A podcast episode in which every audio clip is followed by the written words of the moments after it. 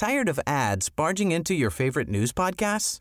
Good news. Ad-free listening is available on Amazon Music for all the music plus top podcasts included with your Prime membership. Stay up to date on everything newsworthy by downloading the Amazon Music app for free or go to amazon.com slash news ad free. That's amazon.com slash news ad free to catch up on the latest episodes without the ads.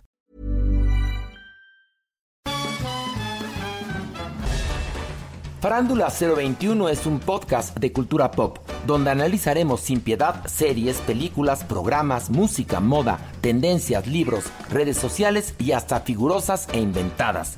Cada jueves un nuevo episodio, con Horacio Villalobos, Pilar Bolívar, Mauricio Valle, Maniwis, La Supermana, Alejandro Broff, Jeremy Cruz y Mario Lafontaine.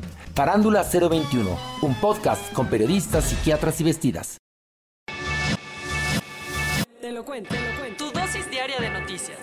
Muy buenos días, aquí te traemos tu dosis diaria de noticias para que empieces el día con todo. El primer ministro italiano Mario Draghi no recibió la confianza para mantener el gobierno. Como recordarás, hace una semana Draghi, harto del boicot público protagonizado por parlamentarios, había presentado su renuncia, misma que le fue negada por el Ejecutivo. Por ello, este miércoles se vio obligado a pararse en la legislatura para dimitir oficialmente, o en su defecto, presentar una nueva propuesta de unificación y así evitar el colapso. Así que ante el apoyo que recibió estos días, se animó a proponer un last dance como ministro, cosa que no funcionó, pues los partidos de la derecha, Forza Italia y la Liga, en compañía del movimiento 5 estrellas, lo mandaron a volar negándose a votar la moción de confianza. Y de hecho, hoy mismo puede que se haga oficial su salida, y con ello el gobierno disolverá las cámaras y probablemente hagan nuevas elecciones entre septiembre y octubre. Con la mano en la cintura, el presidente de Turquía Recep Tayyip Erdogan le pidió a Putin y a Raisi que lo apoyen en su cruzada en Siria. En el encuentro trilateral que sostuvo con Vladimir Putin y Ebrahim Raisi en Teherán, el presidente turco les pidió amablemente no solo que se hagan a un lado en sus planes para hacerse de puntos estratégicos en Siria, sino que apoyen su nueva incursión en el noreste del país con la excusa de erradicar a las organizaciones terroristas, cuando está claro que ambos pelean para otro bando. Obviamente, cuando Erdogan decía terroristas, se refería a las comunidades kurdas que, como te hemos contado, están en su contra. ¿Y ya empezaron los ataques? Sí, pero lamentablemente no de la mejor forma, ya que al menos ocho turistas iraquíes murieron este miércoles a manos de artillería turca en el resort de Kurdistán, una región kurda autónoma al norte de Irak.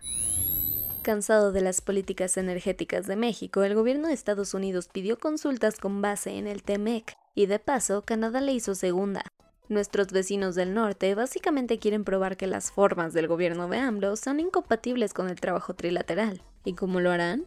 A través de consultas estipuladas en los párrafos del TEMEC, que en teoría le darían la razón a las empresas estadounidenses en territorio mexicano que señalan que están enfrentando a un trato injusto de parte de esta administración.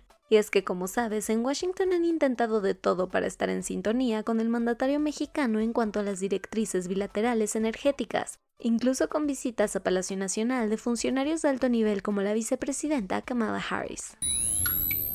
Vámonos a los cuentos cortos.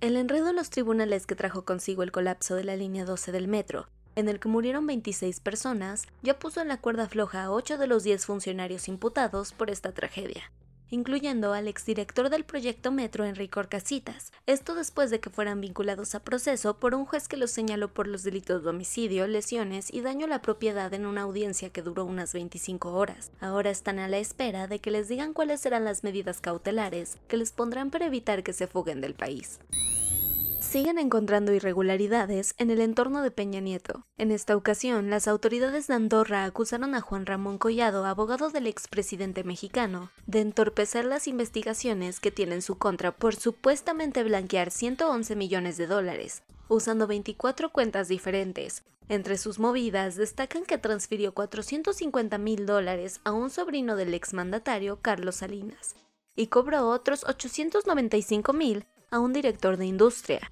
Ahora la policía del Principado Europeo lo señala de presionar a funcionarios para destrabar sus fondos y congelar la carpeta de investigación. Lamentablemente, Raquel Padilla, una mujer de 35 años, fue víctima de un feminicidio después de que un grupo de personas la rociara con dos galones de alcohol y le prendiera fuego en Zapopan, Jalisco. En mayo había denunciado a uno de sus vecinos ante la fiscalía. Tenía evidencia en mano de las fotografías con las amenazas.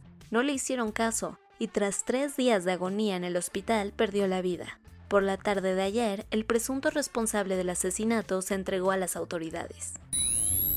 Ante el exilio del expresidente derrocado Gotabaya Rajapaksa, los legisladores tenían una simple pero importante tarea, elegir a quien le diera continuidad en medio de una crisis económica, y que decidieron, muy desatinadamente y mediante una votación secreta, le dieron la presidencia al primer ministro Ranil Wickremesinghe, quien es cercano a Rajapaksa y por ende representa la continuidad de la misma clase política que el pueblo ya no quiere ver ni en pintura. Tal y como te lo anticipamos, la primera dama de Ucrania, Olena Zelenska, se paró en el Pleno del Congreso de los Estados Unidos para dar un breve pero contundente discurso en nombre de su país. Azotado por la invasión rusa, la representante enviada por Kiev pidió a las y los congresistas ayuda militar, específicamente con sistemas de defensa aérea, mientras que Moscú continúa la ofensiva por el este de su país. A su vez mostró crudas imágenes sobre la deplorable situación que está viviendo su pueblo, así como el desgaste económico que está implicando defenderse de Putin.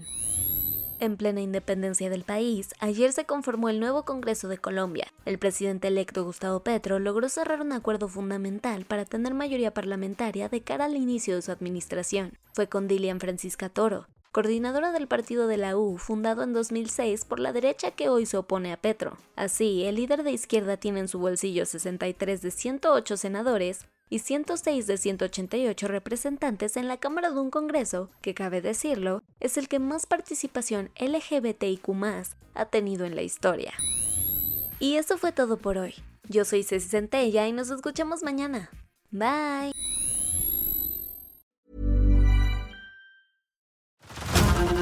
To Hulu this March, where our new shows and movies will keep you streaming all month long. Catch the acclaimed movie All of Us Strangers, starring Paul Mescal and Andrew Scott. Stream the new Hulu original limited series We Were the Lucky Ones with Joey King and Logan Lerman. And don't forget about Grey's Anatomy. Every Grey's episode ever is now streaming on Hulu. So, what are you waiting for? Go stream something new on Hulu.